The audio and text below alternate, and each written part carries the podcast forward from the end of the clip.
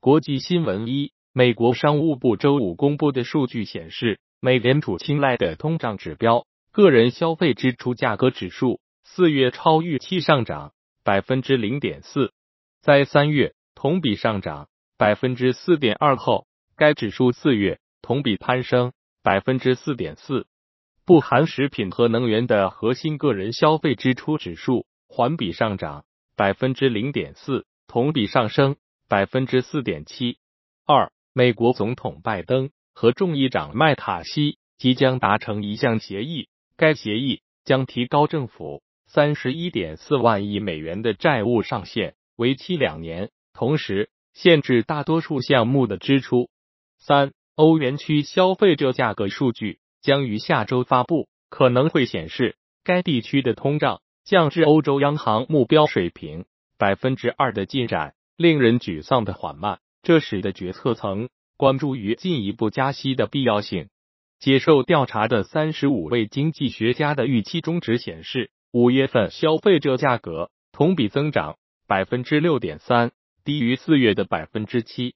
四，美国财政部长耶伦二十六日。把美国政府最早出现债务违约的日期从此前估算的六月一日推迟到六月五日，这将为美国会两党就债务上限谈判留出更多时间。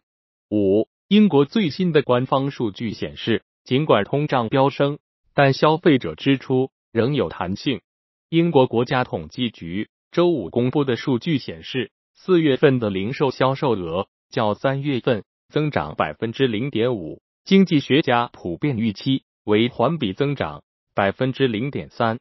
国内新闻一，五月二十六日，中国驻美国大使谢峰在康涅狄格州肯特郡会见美国前国务卿基辛格，表达了中方对基辛格博士百岁寿辰的祝贺。双方就中美关系和共同关心的国际地区问题深入交换意见。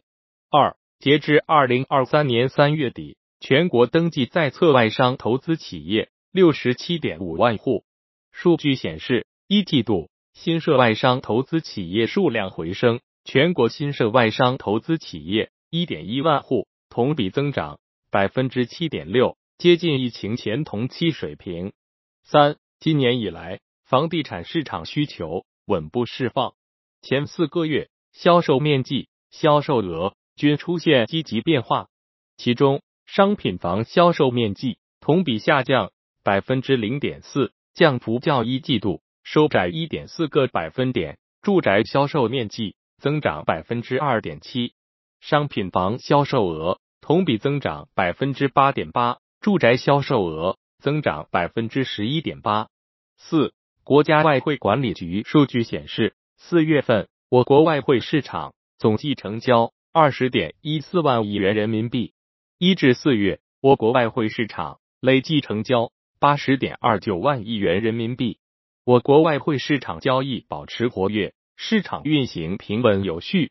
财经新闻一：澳门特区政府统计暨普查局二十五日公布的数据显示，零二三年第一季度，澳门本地生产总值按年实质上升百分之三十八点八。与二零一九年一季度相比，澳门经济总量恢复至当期的百分之六十六点四。二，国际评级机构之一的标普全球评级近日下调了日本软银集团的长期信用评级。标普指出，软银的投资组合风险升高。消息引发软银集团股价次日收盘下跌百分之二点三六。三，拼多多北京时间。五月二十六日发布了截至三月三十一日的二零二三年第一季度财报。财报显示，拼多多第一季度总营收为三百七十六点三七一亿元，约合五十四点八零四亿美元，与二零二二年同期的